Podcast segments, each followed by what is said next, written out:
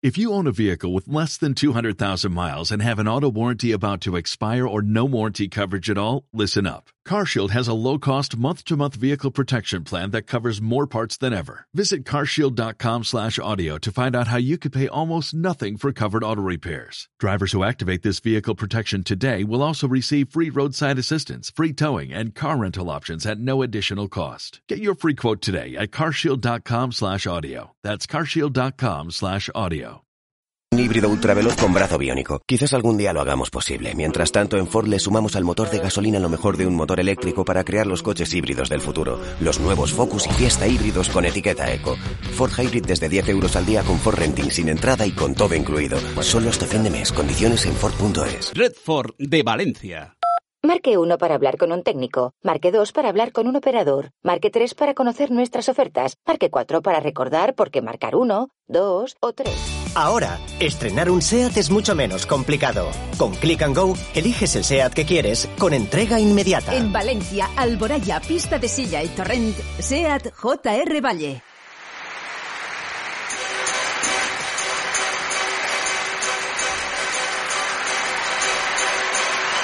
Amigos, ¿qué tal? Buenas tardes. Luz de cruce. Vicente Ranz. Cope más Valencia. Estar informado. ¿Qué es hacer un recto en la rotonda? ¿Eh? Bueno, pues hoy se ha producido ya varios debates con respecto a las rotondas. Esto está bien, ¿eh? Mm, Está bien que, que los debates ya no sean siempre pandemia, sea, sea el COVID, la enfermedad de la COVID-19 y estas muchas cosas, y la- los cierres perimetrales. Ya se habla de otras cosas. Se habla en las redes sociales de nuevo de las glorietas. Esto quiere decir que, bueno, poco a poco vamos ya siendo sensatos, aunque no en los comentarios, porque la realidad es que poca gente sabe, yo creo que ni siquiera la Dirección General de Tráfico conoce de cerca qué es y cómo eh, se puede trazar una glorieta.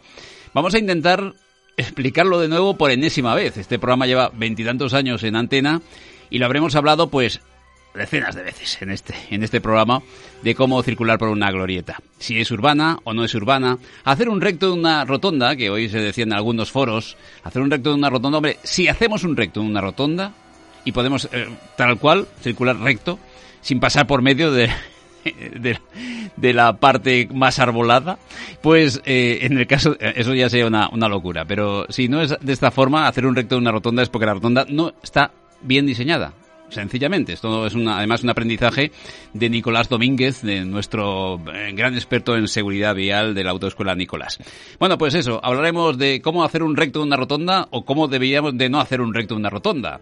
También hablaremos de cómo circular dentro de ella y fuera de ella, cómo acceder. Eh, La verdad es que si buscamos las definiciones y si buscamos el reglamento, solo hay una norma dentro del reglamento y es en una glorieta, en una rotonda, el que circula por el interior tiene preferencia. Punto y final. Vamos enseguida a hablar con Juan Barberá, nuestro experto en seguridad vial. Hacer un recto en una rotonda. Hablaremos de seguridad vial, hablaremos de un casco que, bueno, que es una idea valenciana. Hace ya años que comentábamos, hablábamos de esto. Decía Carlos Ferrando, dice, creo que es del 15 y 16, yo creo que bastante antes, que hablábamos de el Closca. Bueno, pues un casco, un casco plegable que ya no solo y únicamente vale para las bicicletas, sino también para los patinetes y se han preocupado mucho las marcas internacionales del mundo de la motocicleta, del patinete y por supuesto la bicicleta. Santos Patón, nuestro hombre de la puesta a punto, nos acercará a un vehículo llamado Ibiza Rider. ¿Cómo es este SEAT Ibiza? Bueno, esto y más aquí, aquí en Luz de Cruce porque enseguida comenzamos. Está con nosotros David de Diego. Hola David, buenas. Hola, buenas tardes, Vicente. ¿Tú haces rectos en la rotonda o qué?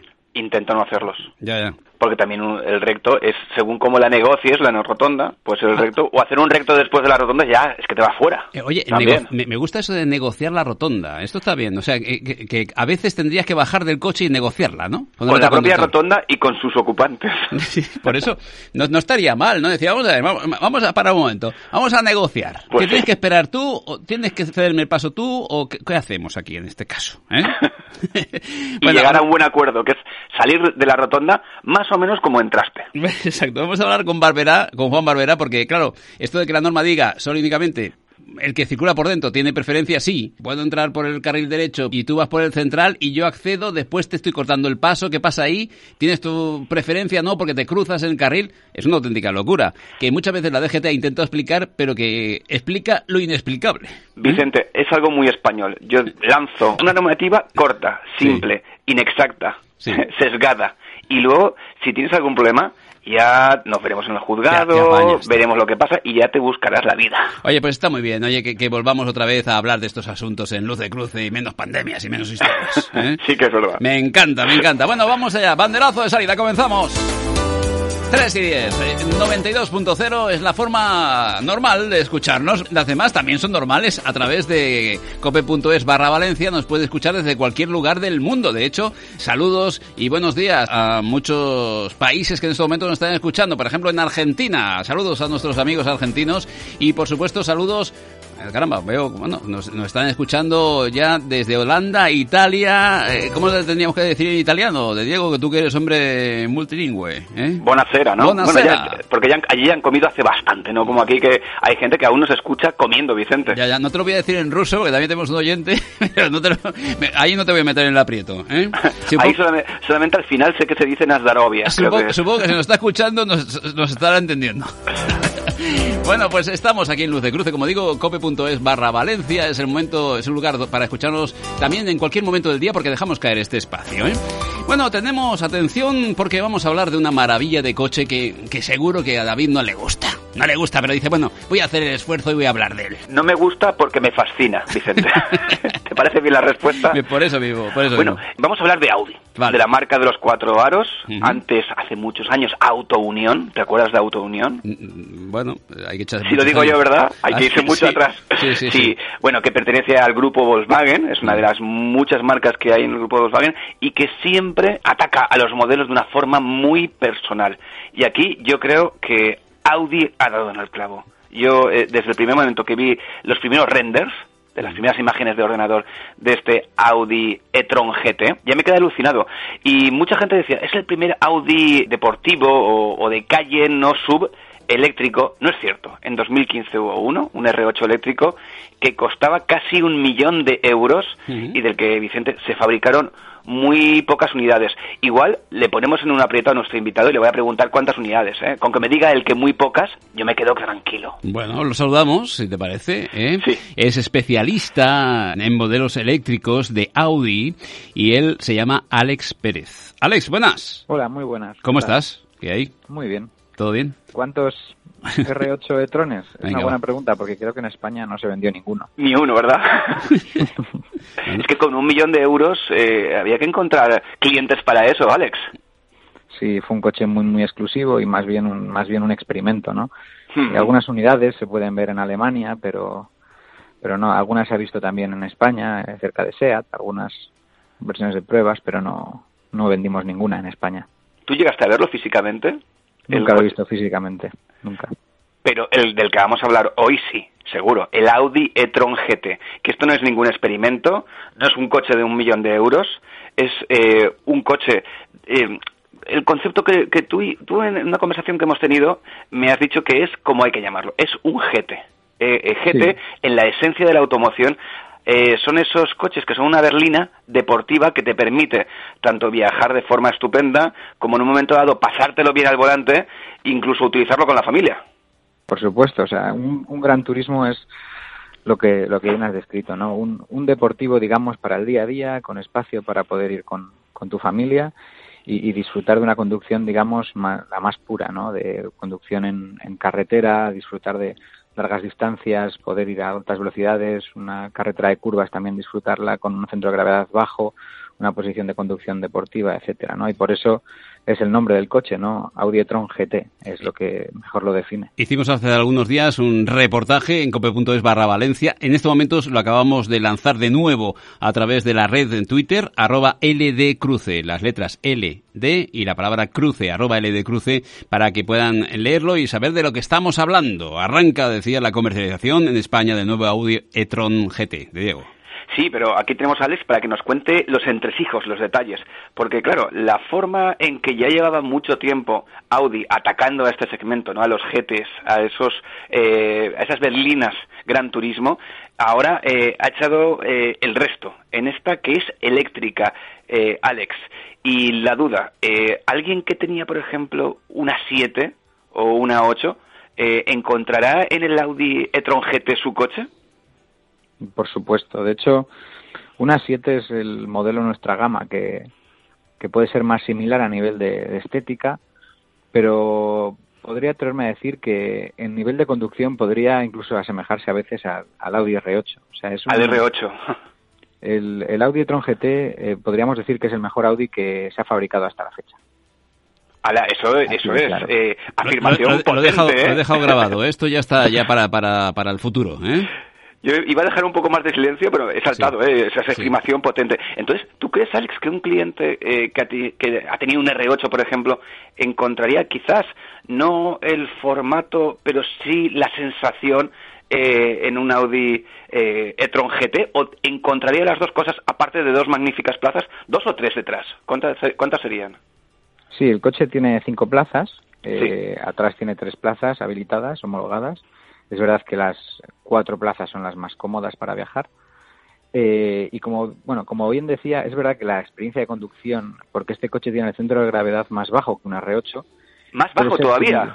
más bajo. De, de, hecho, la posición de sus baterías está en la parte pues más abajo del vehículo, ¿no? Y hace que sea un coche es muy bajito.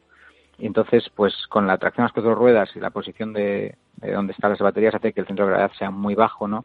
Y esto es una de las ventajas también que tienen los coches eléctricos. Claro. ¿Que puede ser un coche que puede encajar a una persona de un R8? Pues ahí no podría aventurarme a decir que un cliente de un R8 y un cliente de un e-tron GT podrían ser muy similares, porque al fin y al cabo un R8 también tiene un motor V8 y un sonido que también en Audi creemos que le damos mucha importancia, porque creemos que la deportividad es eléctrica y también es excitante. ¿no? Entonces, ¿El sonido está en Internet? ¿Lo podemos encontrar por ahí, en algún sitio? ¿Sabes si... Sí, de hecho, eh, tenemos bastantes vídeos que explican la creación del sonido de este coche. Este coche es un, el sonido que se ha creado de forma artificial. Es un sonido desarrollado por, por dos ingenieros de, de Audi y ha ido mezclando diferentes tipos de sonidos, desde el paso del aire por un tubo de metal hasta el sonido de un helicóptero, el sonido de un ventilador, una serie de mezcla de sonidos, ¿no? Para crear algo nuevo, algo que transmite deportividad, transmite sensación de, que estamos conduciendo una máquina bastante potente o muy potente, eh, pero que tampoco queríamos crear el sonido de un coche y reproducirlo igual, de un coche de combustión, digamos. No, no queríamos hacer algo eh, simplemente eh, habitual, sino queríamos crear algo diferente, ¿no? Que la deportividad se transmitiera en un coche eléctrico de una manera un poquito diferente. Yo, si me lo permitís, eh, yo sí que lo he oído el sonido y no, hay más que ponerse la película de eh, Yo Robot, que ahí salía un poco lo que podría ser el antecesor ¿no? de, del Audi e-tron GT. Eh, y ahí podéis escuchar un sonido muy parecido al que tiene el e-tron de calle. Alex, estamos hablando de 476... A ver, a ver.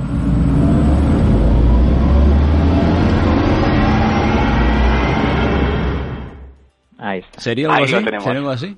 Bueno, bueno, lo hemos encontrado, ¿eh? Lo hemos muy bien, Vicente, el, equipo de, el equipo de producción, ¿eh? formado por uno mismo, lo ha encontrado. bueno, 476 caballos. Eh, se habla en, el formato mixto de cálculo con el, el WLTP, 487 kilómetros de autonomía, batería de 93,4 kilovatios hora. Y bueno, y, empezamos ya a ver eh, que esas cifras eh, Alex, corresponden prácticamente a las de un deportivo. Sí, de hecho el Electron GT lo hemos lanzado en dos versiones. Tenemos la versión Audi e-tron GT 4, como decías, que está tiene los 476 caballos, y luego tenemos la versión eh, e-tron GT RS, que es el primer eh, eléctrico que puede tener el honor ¿no? de tener las características RS, ser de la familia Audi Sport, ¿no? que este tiene 598 caballos por lo tanto, estos dos coches, eh, el, el, GT ya es un, un superdeportivo porque hay bastantes deportivos que están por debajo de 400 caballos, pero el RS sería, digamos, nuestra nuestra eh, joya de la corona, ¿no? El, el RS Tron GT, pudiendo llegar hasta los 646 caballos, que sería el Audi más potente fabricado hasta la fecha hasta la fecha. Pero claro, con la entrega de potencia que te da un vehículo eléctrico. Porque eh, no voy a hablar de cifras, Alex, porque sabes que la radio y las cifras no se llevan muy bien. Vamos a hablar de sensaciones, si te parece. Eh, creo que habías probado... Eh, algunas sí, algunas cifras algunas sí veremos, sí, pero no, no tampoco agobia a la gente con cifras, Vicente. yo quiero yo quiero sensaciones, que es lo que creo que mucho usuario de vehículo deportivo dice, claro, y es que el sonido, eh, combustión, un vehículo eléctrico, un coche eléctrico no me lo da. Alex, ¿cuál fue tu primera sensación? Porque sí que habías probado los R8 dentro de la gama de Audi. Cuando bajaste del Audi e-tron GT, ¿cuál fue tu sensación después de probarlo? Bueno, el e-tron GT es un coche, yo podría decir que es de las cosas más diferentes que he podido probar, ¿no? He tenido la suerte de poder probar diferentes coches, he probar la gama de Audi Sport, he probado prácticamente todos, y, es que el e-tron GT te transmite algo, algo diferente, ¿no? Porque como bien decíamos antes, el sonido es algo que ya directamente nada más arrancar el coche te cambia un poco la, la mentalidad de que el panorama, ¿no? claro. Eso es, o sea, tú conduces este coche por la calle y la gente se fija en él por el sonido que hace, ¿no? Por lo tanto es algo que es similar a un, a un, superdeportivo. Pero es que además eh, lo que es la conducción del coche, la posición de conducción tan baja en un coche que es muy grande, se siente mucho más pequeño y, con una capacidad de, de agarre en, en, la carretera, no gracias al centro de gravedad tan bajo, que, que, es, digamos, que no la habíamos reproducido nunca en un coche. ¿no? Entonces, cuando vas conduciendo una carretera de curvas, es la forma más es analítico. O sea, tú llegas a una curva, giras el volante y muchas veces en una curva que pudieras pasar a 80 kilómetros por hora en otro coche y sientes que, que no puedes pasarla porque vas un poco fuerte, con este coche es que ni te preocupas, porque el coche pasa por, digamos, por raíles. Y es una, yo creo que las sensaciones que más llama, ¿no? De hecho, en Audi sí que nos caracterizamos, ¿no? Por esta característica de la conducción. ¿No? De, que el coche va por raíles, siempre se dice esto cuando hablamos de nuestra tracción 4. Pues en este coche yo creo que esto lo hemos llevado a un nivel muy, muy, muy superior. Ah, porque claro, aquí con ese centro de gravedad tan bajo, una, eh, podríamos llamar que no, ausencia de virtud que tienen los eléctricos es, esas baterías, ¿no? Que pesan, que son grandes y tal, pero también eh, a la hora de cómo las colocas, cómo dimensionas el coche y repartes los pesos, aquí un coche que lo ves por detrás o lo ves lateralmente, incluso de frente, lo ves musculoso, potente, muy bajito, habéis conseguido que eh, el piso no esté sobredimensionado, no se, no eleve al conductor y estés con esos, creo que son más de 600 kilos de baterías eh, muy pegadas al suelo que hacen que prácticamente el coche sea una lapa en cualquier, en cualquier situación, Alex. Sí, de hecho es, es lo que comentaba. El coche desde fuera se, se observa cómo se ha diseñado ¿no? y cómo está integrada las baterías en el chasis. Es un coche desarrollado completamente desde, desde cero para ser eléctrico y esto hace que las formas que tenga pues sea bastante diferente ¿no? a, a, otros deportivos que hemos visto y da esa imagen de mucha más anchura en la carretera, ¿no? Y esa imagen, digamos, desde fuera se ve hasta cuando el coche está parado que, que, que, que, el, peso está muy abajo en este coche, ¿no? Oye, Alex, eh, eh, lógicamente eh, David de Diego habla de la parte técnica, pero a mí me gusta el tema de las opciones. ¿eh? Las opciones. Por ejemplo, algunas de ellas pueden incorporar eh, un techo de carbono por ejemplo, ¿eh? eh que ahora me explicarás. Eh, por ejemplo, un asistente de visión nocturna que todos conocemos, las cámaras de entorno y una instrumentación proyectada en el parabrisas, el head-up display. Y atención, y es lo que mm, te quería preguntar, los frenos carbocerámicos. Esto, que, eh, esto es una, auténtica maravilla, esto, estas opciones que tiene el coche, que yo pensaba que lo llevaba todo, pero no, hay, hay opciones también. ¿Eh?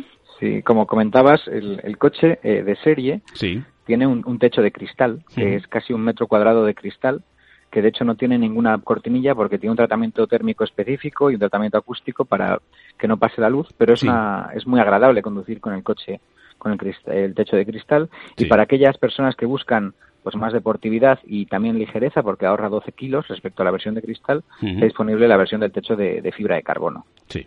Sobre todo está enfocado más a la versión RS. Bueno, Vicente, y también te, informo, puedes llevar faros de láser. Que eso que hace poco tiempo en el programa lo anunciamos como algo eh, únicamente para hiperdeportivos o para coches eh, fabricados a mano, eh, Alex ya se puede montar en el Audi e-tron GT. Sí, de hecho, los faros que incorpora el e-tron GT son los faros Matrix LED láser, incorporan láser, ¿no? Entonces, eh, que también ya teníamos disponibles en, la gama más alta, ¿no? Teníamos en el, en el RS6, en el RS7, y estos faros, además de dar la posibilidad de, la visión Matrix, ¿no? Que lo que hace es eh, dar la máxima iluminación a la carretera siempre, no es necesario que tú vayas pendiente de apagar y encender las largas, siempre te da la máxima iluminación sin deslumbrar a nadie. Cuando no hay nadie, además delante que pueda deslumbrar, eh, emite un haz de láser que puede llegar hasta los 600 metros de longitud, lo que lo que te permite pues poder, poder conducir el coche de noche como si fuera prácticamente de día con la máxima seguridad. Bueno, Alex, eh, supongo que te, te envidiarán eh, muchos de, tus amigos, ¿no? Por, por tu trabajo, ¿eh? Supongo, ¿o qué? Sí, bueno, es, es, es una parte de, también muy de pasión, ¿no? O sea, yo siempre he tenido pasión por los coches y tener la oportunidad de poder probar y presentar esta, estas máquinas ¿no? que, que orgullosamente hacemos en Audi es algo pues que, que es, es, es, muy es muy divertido. David te envidiará seguro, ¿no? Sí, sí, yo, hombre, eh, ya, me ha dicho un viajecito que ha hecho por ahí para probarlo, porque claro, alguien que está como product manager de vehículos eléctricos en Audi tiene que conocer el producto a fondo y, y, probarlo en sus carros, como suelo decir yo. Y Vicente, y una, una, una última pregunta, porque hay una, sabes que hay, una sección en el programa que a mí me encanta que le intenté llamar desmontando cuñados, pero al final la, la, he llamado desmontando mitos. Vamos allá. Y le hago una pregunta muy breve a Alex. Alex, eh, el cliente que actualmente tiene un coche de combustión, ve el Audi e-tron GT y se plantea eh, cambiarse, pero no se atreve por todo eso, por ejemplo, que dicen que las baterías eh, pierden la vida enseguida, se degradan, no, a los cuatro años ya no van, todo este tipo de cosas que, oímos. Bueno, luego cuando se acaban tienen un problema de o gastarse 100.000 euros y estas muchas cosas. Venga, Alex, cuéntanos. ¿Qué hace bueno, en, en, la, batería Electron GT, para empezar, que yo creo que es una de las cosas que más tranquilidad da, es que tiene garantía de 8 años o 160.000 kilómetros. Por lo tanto, eso ya te parte un poco de la idea ¿no? de que Audi confía en la tecnología.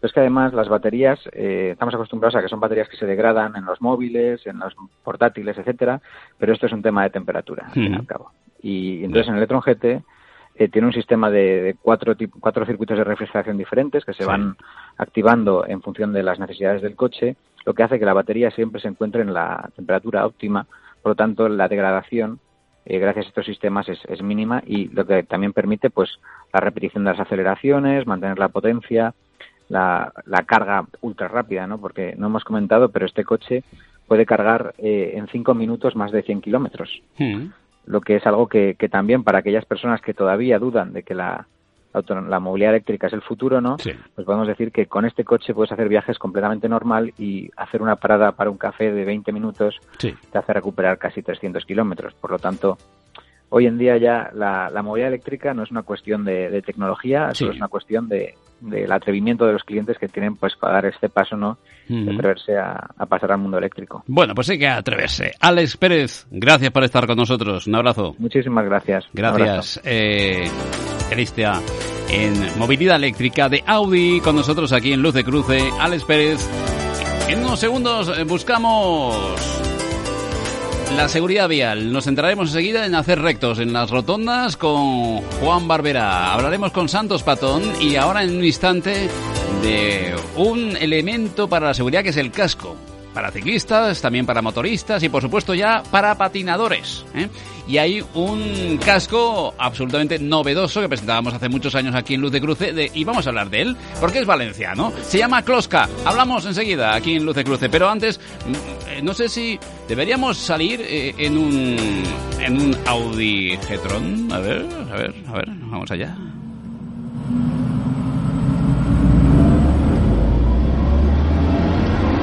Qué bien suena el Audi e-tron GT. ¿Quiere conseguir rápidamente una cita previa para pasar la ITV de su vehículo? En ITV de Levante podrá conseguirla en nuestros centros de Masalfasar, Campanar y San Antonio de Benajever. Solicítela ya a través de la web laitv.com o en el teléfono 963 01 3434. ITV de Levante.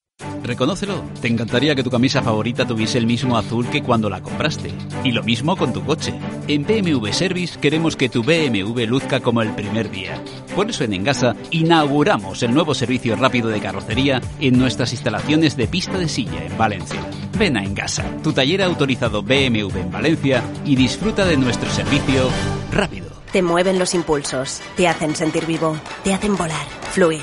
Aquí tienes uno nuevo con un sistema híbrido inteligente, con dos motores eléctricos, la última tecnología en seguridad y conectividad de serie. Nuevo Honda Jazz híbrido, más avanzado, dinámico y eficiente. Honda Center Auto, en Valencia, Avenida Tres Cruces 44 y Ausia Smart 186. Tienes una vida para enseñarle que la rutina se supera y que siempre hay que estar preparado para salir de nuestra zona de confort. Pero a veces salirse no es una opción. Volvo XC60 con ayuda para permanencia de carril. El coche que cuida de ti, como tú cuidas de los demás. Ven a conocerlo a Autosweden, calle Benarabar 8 junto a Avenida del Puerto y también en Gandía.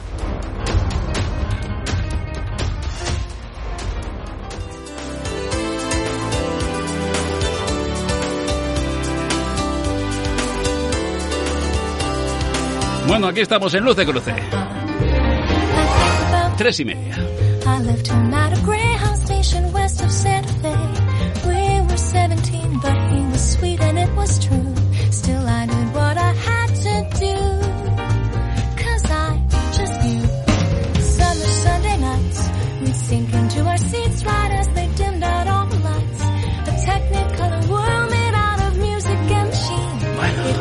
¿Cómo se llama esto? Luce Cute. Vale.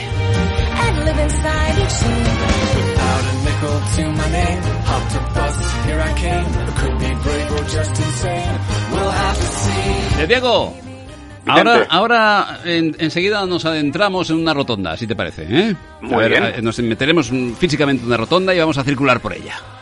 Si ir por el carril exterior, por el interior, si ir por medio de la rotonda y cruzar directamente la zona arbolada, que también está bien, ¿no? O sea, que queda chulo. Oye, algunas rotondas que tienen un diseño muy especial, ¿eh? Sí, que te quedas mirando el interior. ¿Esto Ya. qué será? Esto que es, sí, sí, te- hasta te llega a despistar incluso, ¿eh? Hay, hay alguno que se queda en el ceda al paso durante el día entero viendo la, y, y, no sé, admirando la rotonda, ¿eh? A mí me pasó una vez en una rotonda que llego y digo, ¿quién ha puesto ovejas en medio de la, de la rotonda? Y eran metálicas. Ah, ah, era, a ver, bueno, me habías asustado, yo a ver, sí. Bueno, vamos a hablar de seguridad vial también, ¿eh? En un ratito, por cierto, también estará Santos Patón, ¿eh? Que tendremos alguna novedad. No, que va, que va. Santos Patón nos dará novedades del mundo de la, de la, de la puesta a punto, pero siempre habla de vehículos clásicos. Tenemos que hablar de seguridad vial porque el casco es importante. ¿Eh? De Diego, tú cuando, va- cuando vas en bici, yo lo sé. Y Incluso cuando vas, creo que vas corriendo y tal por ahí, haces deporte. Ay, no, no, pero hombre, ¿no? eh, sí que es importante cuando te mueves por la ciudad y luego eh, dices, ¿y qué hago con el casco? ¿Y qué hago con el casco? Es ¿Qué que- hago con el casco? Sí, ¿dónde lo dejo? Que me he dejado la mochila y lo tengo que llevar en la No, mano no todo lo el dejo, tiempo. eh, Siempre vas a un sitio, ¿puedo, ¿puedo dejar el casco aquí? O no me cabe en la mochila porque la llevo llena. Una locura. Si hubiese un casco plegable, pues hombre, pues sería otra cosa, sería otra cosa. Hola, Carlos Ferrando, buenas. Hola, hola, ¿qué tal? ¿Cómo estamos? Muy bien, muy bien. Encantados de, estar con vosotros. Estar con nosotros otra vez, porque ya hace algún tiempo que, que no hablábamos, por cierto. ¿Cómo va todo? ¿Eh? A Kloska. Pues muy bien, muy bien. Aquí seguimos eh, peleando, intentando innovar, intentando impulsar pues objetos con personalidad, ¿no? Y que, y que aporten mucho valor. Vale, oye, por cierto, ¿hace cuánto tiempo hablábamos? Porque me, me has dicho antes fuera de micrófono mm, el, el 15 más o menos, yo creo que antes incluso, ¿no? ¿O qué? Yo creo que antes, sí. Sí, ¿verdad? Yo creo que antes. Si, si busco la entrevista seguramente sería sería sería anterior. Eh, bueno, Kloska es, eh, es una, eh, una empresa, una idea valenciana. Esto es lo importante, Carlos. Eso es lo Y en Valencia, ¿eh? Sí. Valenciana y en Valencia. Ah, y, y en Valencia, molt bé, molt bé. El, eh, Kloska, eh, ¿qué es? Cuéntanos un poquito, y recuérdanoslo, porque hace tantos años que a, a- a mucha gente dirá, ¿qué es esto de Kloska? Cuéntanos. Sí, además hemos evolucionado un montón, ¿no? Claro. Kloska nace como, como una idea de, de- de marketing, ¿no? De, de- de branding. Sí. Queremos construir una, mar- una marca que ayude a la gente a tener más concienciación, ¿no? Sobre los retos en sostenibilidad que tenemos y que además, eh, pues como decía Bill Gates, nos quedan pocos años, nos quedan 30 o 40 años para, para cambiar hacia, hacia dónde vamos como humanidad y como planeta. Y bueno, pero ¿qué es Kloska como, como empresa y qué es lo que en estos momentos se está comercializando? ¿eh? Que en aquel momento era una idea, pero ahora ya no es una, una idea, es una auténtica realidad. Pues con esa idea ¿no? de, de- de- de una marca inspiradora empezamos Sí. a hacer cascos de bicicleta. ¿vale? Hay cosas que, que, que yo he contado poquito, ¿no? pero que, que- que es muy interesante. En el 2014 yo creo que tenía uno de los primeros scooters eléctricos que se, que se hicieron en España, con Sí. dos prototipos que, que hice yo. Finalmente nosotros nos pusimos a comercializar unos cascos de bicicleta ¿vale? Que fueran de, de diseño, que fueran más parecidos a un objeto de, de moda y que se pudieran colapsar, que se pudieran plegar de, de forma muy rápida para que cuando acabas tu trayecto en, en bicicleta o en patinete eléctrico, Sí. que te los metas en tu mochila, ¿no? Que no, que no te molesten. Ujú. Y, es sencillamente eso, ¿no? Un casco plegable, ¿le podríamos llamar así o qué? Colapsable sería la, ¿no? Porque es una pieza interior que se mueve hacia piezas exteriores. Son como, como tres anillos que en un segundo tú pues pasas de una posición de, de, un casco normal a un casco plegado que se queda planito y que te lo metes en la mochila. Eso era la, la idea inicial con este producto, ¿no? Y, y, luego, pues además tuvimos la suerte de trabajar con equipos como Cool de Sac, también de Valencia, que, que, nos ayudaron a hacer de, de, este producto pues un objeto de, de diseño y que, ostras, al final acabó eh, pues comercializándose en, sitios como el Museo MoMA de Nueva York o Pompidou en París, eh, Victoria and Albert en Londres, eh, es decir, un montón de sitios que te ayudan a que, a que esa idea nueva pues pase a ser un producto creíble y que la gente lo quiera llevar. ¿no? Bueno, y, ya lo están llevando en, todo el mundo, por lo que veo.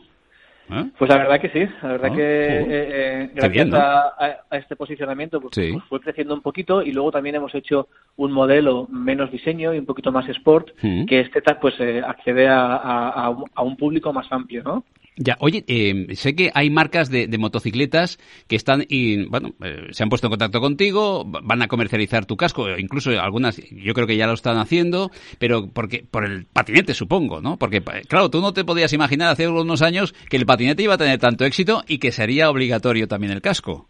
Ostras, sí que me lo imaginaba, ¿eh? Lo que ¿Ah, pasa es que no tuve ¿Eh? valor, claro, en el 2014, ya, te digo, a mí cuando iba con los prototipos de patinete eléctrico y me paraba la policía y me preguntaba, ¿eso qué es? Pues eh, ahora lo recuerdo, pues quizás con, con un poquito de, de, sonrisa y de pena también de, no haber podido también eh, pues de alguna manera impulsar ese mercado yo en ese año. En el fondo, eh, yo creo que somos muchas las marcas los que creemos y tenemos una visión de ciudades con menos humo y ciudades más amables, ¿no? Y aquí los, no solo las bicicletas, sino también pues los vehículos eléctricos nos ayudan a, a, construir eso. Ostras, yo, yo sí que me imagino eh, pues una Valencia donde la avenida del puerto o las grandes vías pues mm. tienen eh, menos carriles para coches y más carriles para, para este tipo de vehículos ¿no? a mí me, llegaron, me llegaron incluso a regalar a, a Bruno para, para que yo lo, tuviera, lo probara y tal y tampoco creí en él, la, realidad.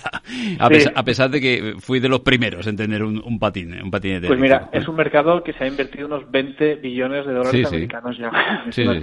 Me, me, equivoco muy a menudo, casi siempre.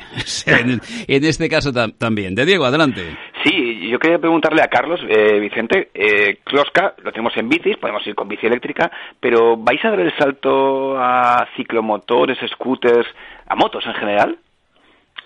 Nosotros creemos que, que, con este producto ya teníamos copado eso, ¿no? De hecho, yo te diría que, que, esas marcas están empezando también a hacer vehículos eléctricos, pues, como, como los patentes eléctricos. Antes Vicente comentaba con mm. algunas marcas con los que, con los que colaboramos, pues por ejemplo ahora estamos colaborando con, con, Ducati, que hemos hecho una edición limitada para los patentes eléctricos que ha empezado a impulsar esta marca, ¿no? Nosotros en eh, los cascos de, de motocicleta no, no pueden tener más de una pieza, tiene que ser solo una pieza. Entonces, ah. esta, esta idea nuestra de tres piezas que se, que se mueven entre ellas, pues no sería, no, no sería posible para la certificación que hay hoy en día para motocicletas.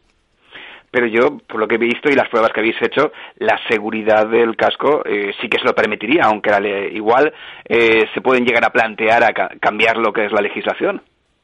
Yo creo que sí, ¿no? Porque, porque al final la tecnología siempre va por un poquito por delante de la legislación. En este caso, un poquito, no, bastante.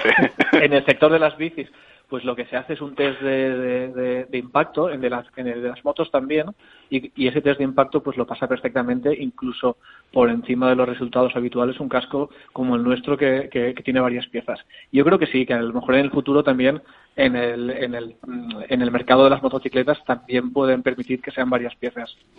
Oye, nos llamará mucho la atención eh, porque ahora en estos momentos muchos de nuestros de nuestros oyentes ya tienen este casco, el, el le llamamos Kloska, ¿no? Es, así, ¿no? Denominación. El Kloska Helmet, sí. Eh, se reduce de tal forma que, que ¿cómo, lo has explicado tú antes, pero me gustaría ver si podemos darle un, una forma, vamos a explicar de qué forma se, se pliega este este casco, ¿no? Es, es, como el cartón, ¿no? De la, de, la cabeza, ¿no? Se quedaría casi casi en el cartón. Se reduciría eso, ¿no?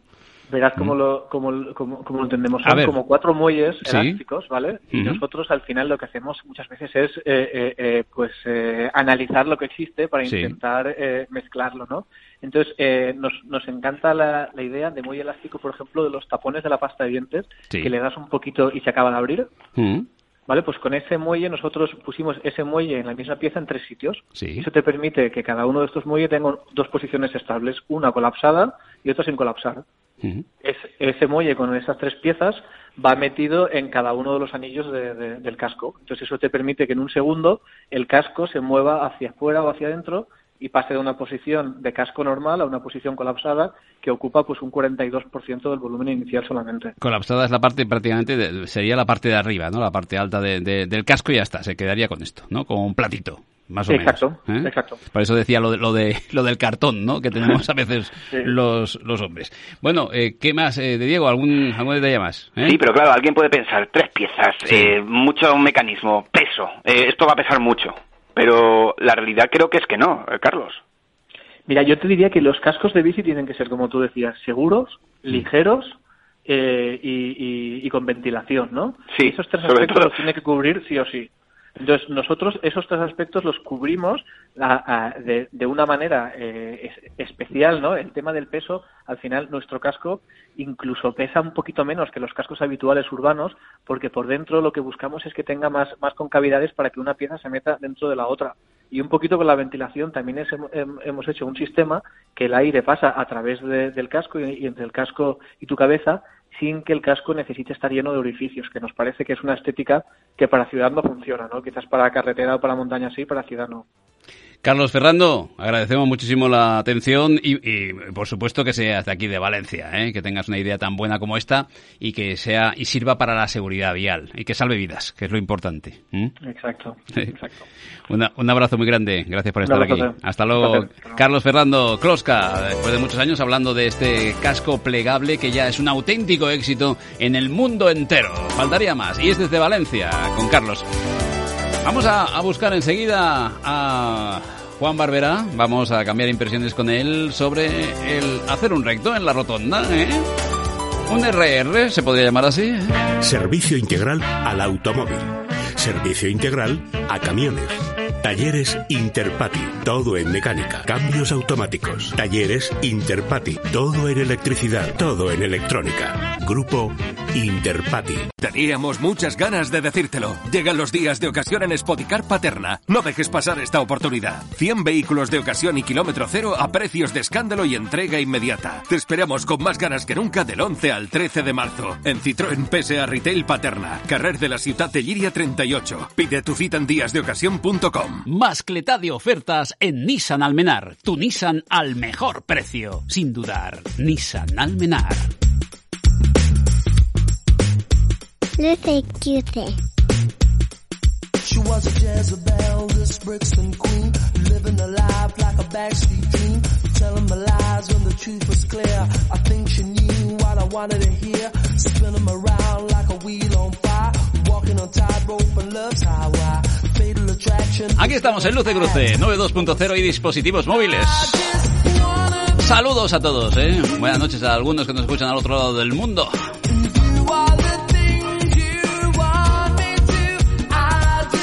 Que enseguida Santos Patón nos va a hablar de una auténtica novedad que se llama Ibiza Rider.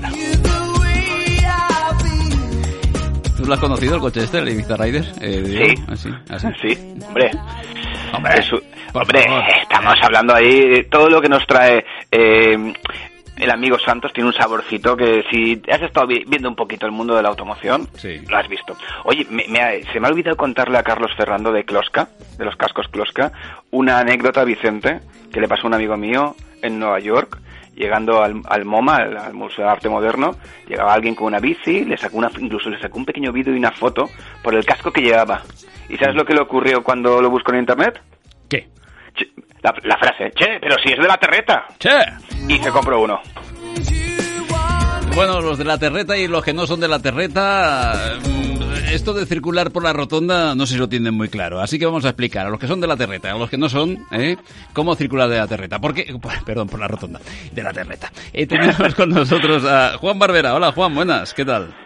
Buenas tardes, don Vicente. ¿Qué tal, profesor? ¿Qué tal, profesor? Oye, ¿en la terreta se circula igual que en el resto del mundo? Pues la verdad es que precisamente las glorietas, glorietas, glorietas la terreta, se denomina, eh, no rotonda, eh, en Valencia tienen peculiaridades bastante especiales. Hablamos de Valencia capital, ¿no? Es decir, en este caso incluso aquí en Valencia tenemos la peculiaridad de que dentro de la ciudad no tenemos eh, carriles delimitados en el interior totalmente en la glorieta, los tenemos únicamente en los en los semáforos, ¿vale? Sí. Que sería una intersección de circulación giratoria regulada por semáforos realmente lo que tenemos dentro de Valencia. Pero bueno, vamos a dejarlo en glorietas para entendernos. Bueno, eh, oye, si buscamos aquí el RAE, pues la RAE dice espacio cerrado por arbustos y ramas. Bueno, esto no es, no es, no es, una, no es una glorieta.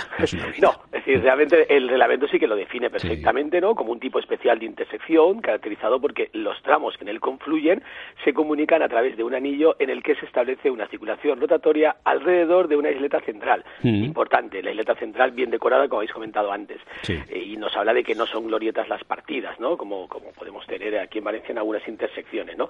El reglamento cita esta definición como tal, como un elemento más de la vía que nos podemos encontrar, ¿vale? Y eh, lo único que nos dice al respecto es que posteriormente tendrán preferencia los que circulen en el interior de las glorietas, eh, haciendo un poco alusión a la preferencia en la intersección. esto realmente lo que nos viene a decir es que si en una glorieta no encontráramos un ceda al paso, ¿vale? Eh, cuando fuéramos a incorporarnos dentro de la glorieta, realmente el que estuviese circulando por el interior de la glorieta tendría prioridad. Esta norma hasta... Pero esa, es la norma general. Sí, sí. Eh, esto es lo que dice el reglamento, es que no dice mucho más. Sí. Entonces, eh, yo planteo una pregunta que, yo creo que no se plantea a nadie, porque cuando hacen las explicaciones, yo no sé si hay forma, ¿no?, de, de explicarlo esto sin verlo, ¿no? Que no sea gráficamente. Pero bueno, voy a intentarlo. Si, si es una gran rotonda, donde, donde ya hay un... Tú vas a acceder a la rotonda y lógicamente el vehículo eh, que está por dentro tiene la preferencia. Pero si el vehículo va por el carril interior, tú entras en el carril exterior y vas con la velocidad suficiente para incluso poderle cortar la trayectoria eh, al otro vehículo eh, que está en el interior. Eh, el que estaba dentro era el otro antes. En este caso, ¿quién tiene preferencia? ¿El que estaba allá dentro o el que está por el carril exterior que lógicamente puede cortar la trayectoria? ¿Qué pasaría ahí? En caso de que yo estoy entrando en la glorieta y vamos a suponer un tráiler, que un tráiler necesita técnicamente los dos carriles que pueda tener la glorieta para entrar. Muy bien. Si ya tengo a alguien circulando en el interior, aunque yo vaya a ocupar el carril derecho, no debería entrar porque, como bien dices, eh, mi voladizo delantero o mi maniobra puede afectar a ese otro Pero tú, como eres el hombre del transporte, no, pero vamos a hablar de, turismo. Sí, sí, sí. Es decir, eh, en, cualquier caso, yo puedo hacer una maniobra en la cual yo entro a la glorieta eh, con un turismo convencional, ese Audi que habéis comentado antes, ¿vale? Realmente, si yo entro por el carril derecho y yo no influyo en la trayectoria del otro usuario, realmente no estaría mal hecho porque nos está diciendo que tiene prioridad en cuanto en tanto en cuanto cortemos la trayectoria. Con lo cual eh, eh, cortaríamos la trayectoria del vehículo que va por el interior. si eh, llegamos a cortar con nuestra parte delantera el morro, ¿vale? es decir, metemos un poco del morro dentro del carril, estaríamos cortando la trayectoria, con lo cual en este caso ya sería, eh, digamos, estaría mal hecho, ya sería, digamos, eh, un error por parte de, nuestra maniobra. Has dado parte en la clave, ¿vale? Es decir, la, clave es el mantenimiento de nuestro carril. De, de hecho, tenemos, si nos centramos, porque es muy importante distinguir las glorietas fuera de poblado de las glorietas dentro de poblado. Em, técnicamente por cómo circulamos, ¿no? Nos centramos ahora mismo en las de fuera de poblado. Vamos a circular, ¿vale? Por cualquier carretera convencional y aquí nos encontramos varios tipos. Un carril en la carretera, un carril en la glorieta. No hay problema. Sí entramos por el carril, utilizamos un carril, salimos por el carril. Luego tenemos dos carriles eh, por la carretera y dos carriles por la glorieta, ¿de acuerdo? Eh, que es el caso que estábamos comentando. Eh, yo, digamos, accedo por el carril de la derecha, que es por donde yo circulo, accedo a la glorieta por la derecha, no tengo nadie en este carril, estoy ocupando mi espacio, voy bien. ¿vale? El problema lo tenemos cuando circulamos los dos por el interior y uno quiere ocupar el carril del otro porque tengo que salir de la glorieta por mi salida. Y ese es parte del problema, porque yo estoy atravesando el otro carril. Esto no es correcto, es como una carretera recta. Yo no me desplazo lateralmente para tomar una salida de una carretera, una intersección o una autovía, porque tengo otro vehículo ocupando ese carril. Con lo cual, aquí es donde viene el problema. que yo, circulando por el carril izquierdo, porque estoy adelantando al carril, eh, al vehículo que circula por la derecha, podemos entrar los dos en la glorieta cada uno toma su carril. Si respetamos nuestros espacios estaría bien, pero ojo, si yo voy a salir y solamente tengo un carril para salir, el del carril izquierdo no podrá salir. Si el adelantamiento no me da tiempo, tendré que mm, girar en la glorieta para volver a ocupar el carril derecho.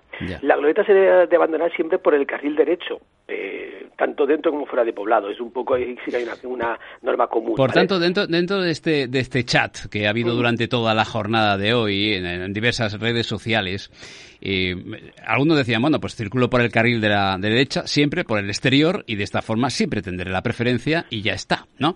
Tan sencillo como eso. Técnicamente sí. Técnicamente sería así, ¿no? Podríamos estar todo el día dándole vueltas al ángulo y tendríamos eh, prioridad. Sí, sí, Totalmente. eh, sí que es verdad por tanto, el eh, carril interior sirve, para, sirve, para adelantar únicamente. Ahí, por eso ahora te iba a plantear también que tenemos unas carreteras que tenemos un carril por la carretera y dos carriles en la glorieta. ¿Qué sentido tiene? Ninguno sí, quizá coger más metros para la hora. Es decir, es que no le encuentro ningún sentido porque realmente no voy a adelantar, ¿vale? Eh, yo aquí invitaría a irnos al, al exterior, ¿no? Al extranjero, ¿vale? Es decir, eh, estuve en verano por los Países Bajos, como recordaréis, y la verdad es que la tipología de glorietas allí me encantaron. Me encantaron porque no tenemos estos problemas que tenemos aquí. O son turboglorietas en las cuales hay unas separaciones y no podemos eh, pisar otros carriles, o son de un solo carril con un solo, con, es decir, tanto en carretera como en la glorieta.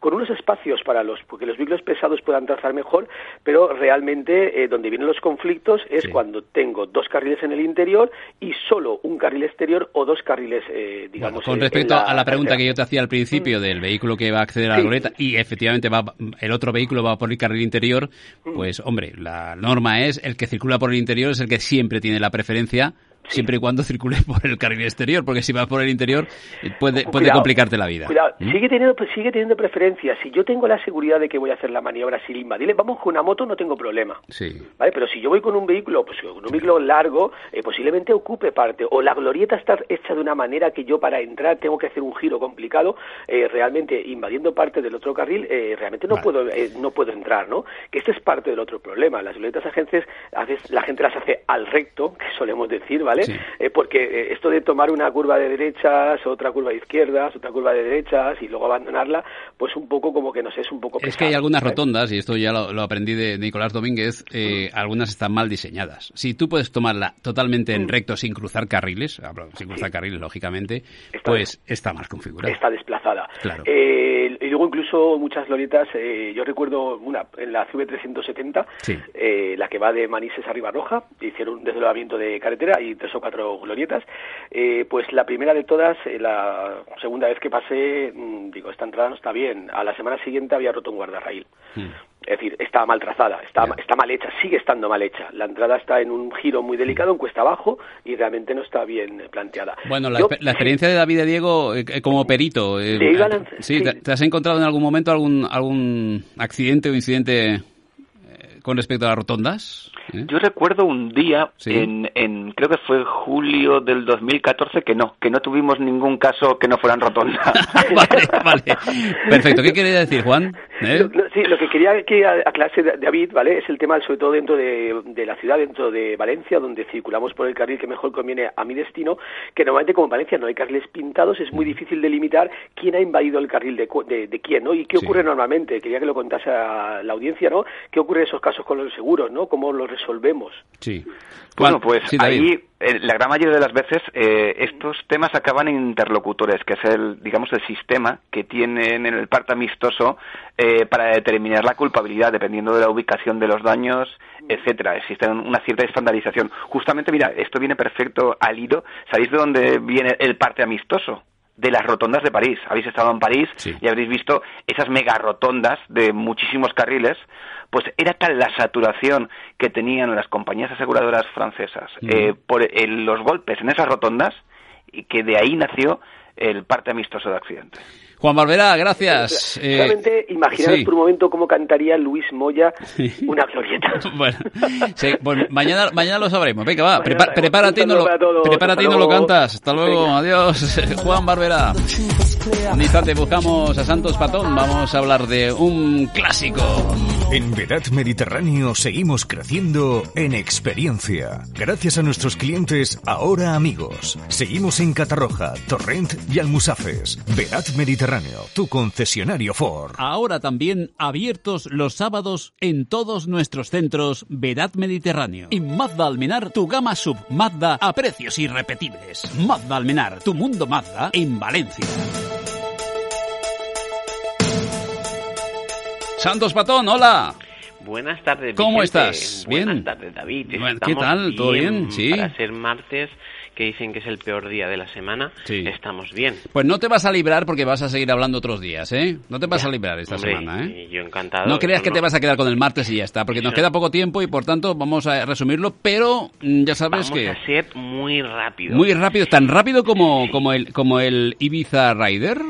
Bueno, eh, sí, no era muy rápido, Ah, ¿no? pero, pero sí, estaba bien. Yo creía que iba a seguir. a Si, si citáramos cinco coches imposibles de conseguir o de Sí. comprar, uno de ellos, Vicente, sería este. Y Mm. tú dirás, bueno, ¿y eso porque Muchos de nuestros oyentes, eh, espero que estén parados si tienen el móvil en la mano porque están comiendo o Sí. están esperando, Sí. que pongan en Google Ibiza o Rider, como tú dices, Sí. o Podadera. ¿Y por Podadera. qué decimos esto? Porque esto fue un Ibiza que la primera generación, un diseñador español de Granada, Francisco Podadera, eh, llegó a un pequeño acuerdo con SEAT para que ese Ibiza de primera generación, Sí. digamos, hacerlo deportivo, hacerlo un 2 un dos más 2, o sea, dos plazas delante, dos plazas detrás.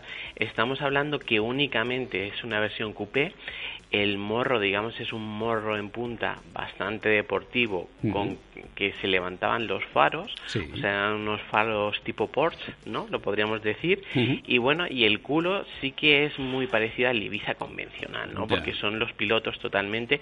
Y bueno, realmente se vendió con dos motorizaciones, con el motor System Porsche 1.5 de carburación de 90 caballos y luego con el SXI, que era Sí. el de inyección que montaban el Málaga y el Ibiza, y este ya tenía 105 caballos. Pues bueno, la idea estaba bastante bien, llegó a un acuerdo con SEAT, pero ¿qué pasó, Vicente? Que SEAT la adquirió Volkswagen. Y a Volkswagen esta idea no le hizo mucha gracia, porque realmente la idea que tenía con SEAT es que SEAT fuese una marca económica, o sea, Sí. que no tuviese deportivos, que Ujú. tuviese una gama, pues, para Después cambio de idea otra vez, ¿eh? Y lo hizo al revés. ¿Eh? Pensó todo lo contrario. ¿eh? Eh, sí. No lo ha tenido muy claro con Seat. Me da la No, impresión. bueno, con Skoda intentó hacer lo mismo y Sí. fíjate ahora los Skodas que hay tan chulos. o sea que, entonces, bueno, realmente, ¿qué pasó? Se quedaron eh, un poquito en el limbo, pero bueno, decidieron continuar con este proyecto y comenzaron a fabricarlo, a construirlo en, en Motril. Y bueno, de nombre le pusieron Aníbal Podadera F90, que es el de 90 caballos, y el F100, que es el de 105 caballos. Bueno, no hicieron muchas unidades porque realmente era adquirir un Seat Ibiza normal y luego meterle carrocería distinta, entonces claro, esto ya de por sí encarecía tanto en dinero como en plazo de entrega el coche. Realmente se tiene datos de que hasta 1991 que se hizo se consiguieron fabricar 87 unidades. ¿Qué Mm. pasa? Sí. Que en la ficha técnica de este vehículo te venía indicado que era un Seat Ibiza. Por lo cual, cuando ibas a pasar la ITV, al señor de la ITV no le cuadraba nada que Bueno. esto fuese un Seat Ibiza. Por lo cual, solamente se le permitió otra, Sí. otra segunda homologación a 50 unidades. Por lo cual, entendemos que a día de hoy deben de seguir vivas unas Sí. 8 o 9 unidades. Por lo cual, imagínate si es imposible Ya. conseguir uno de estos vehículos. Santos, me preguntaban, eh, tienes 15 segundos eh, para hablar de, de una alfombrilla para, para el maletero recortable. ¿Cómo es esto? Exacto, pues ¿Ah, sí? bueno, esta semana en la promoción que hemos metido en Montaña. Ah, le habéis puesto promoción además. Exacto, es la alfombrilla de maletero. Ah. Es muy útil porque realmente no solamente cuando ponemos la compra, que alguna vez podemos tener algún accidente con la leche, el agua, Sí. sino que siempre debemos de llevar en nuestro maletero pues esa garrafita de aceite o Sí. esa garrafita Sí. de anticongelante y si se desprende o tira algo, evitamos que la moqueta de nuestro vehículo se quede sucia y además deje olor, porque no hay peor Bueno. que abrir el maletero y que te venga un mal olor. Bueno, pues nada, oye, que nos vamos. Gracias. Pues porque quieres. Claro, porque no, porque nos obligan, si no seguiríamos. Estar hablando, Por nada. Hasta Diles luego, que- Santos. Que, podemos seguir. Venga, Santos Patón desde Montacar. De Diego, nos vamos. Vicente, si no has tenido bastante de Audi hoy, con ese Audi e-tron GT, mañana... No, no me vas a decir que vamos a hablar de Porsche, porque ya lo, que- lo que faltaba. y de su electrificación también, por Ah, supuesto, porque todo el mundo decía, eso del Taycan no va a funcionar. Pues mira, Eso va a ser mañana. eso será mañana. Eso será mañana. Gracias, Diego. Un abrazo, Vicente. Hasta luego, el hombre de las 3Ds. Amigos, llega, se acercan las 4 de la tarde y eso quiere decir que llega la información, eso quiere decir que sigue la tarde en Cope más Valencia y eso quiere decir que dejamos caer este espacio para que lo pueda escuchar en cualquier momento de la jornada. Así que, saludos, feliz tarde.